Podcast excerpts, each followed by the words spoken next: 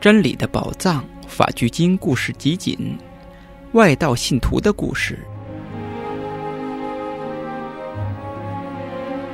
那些外道信徒不允许自己的孩子和佛教徒的孩子来往，他们警告孩子不要到寺院，也不要向佛教僧众顶礼。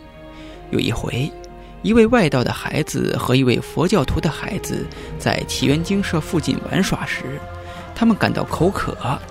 那外道的孩子谨记父母的教诲，不敢到寺院讨水喝。便要求那位佛教徒的孩子到寺院要些水喝。那佛教徒的孩子到了寺院喝水之后，前去拜见佛陀，并告诉佛陀他的朋友被家长禁止进入寺院的事。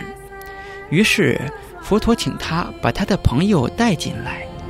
那外道的孩子喝过水后，佛陀为他开示和诵经，结果。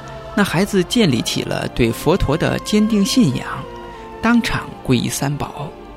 当那孩子回到家之后，向父母提及了他皈依三宝的事，那孩子的父母放声大哭说：“我们的孩子不忠于我们的信仰，我们被他给毁了。”有一些有智慧的邻居劝他们把孩子送到佛陀那儿，于是他们一家三口前去拜见佛陀。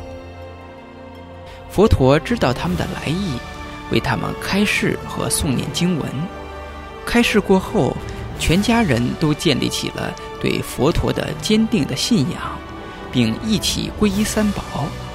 而且在佛陀诵经之后，都证得了出果。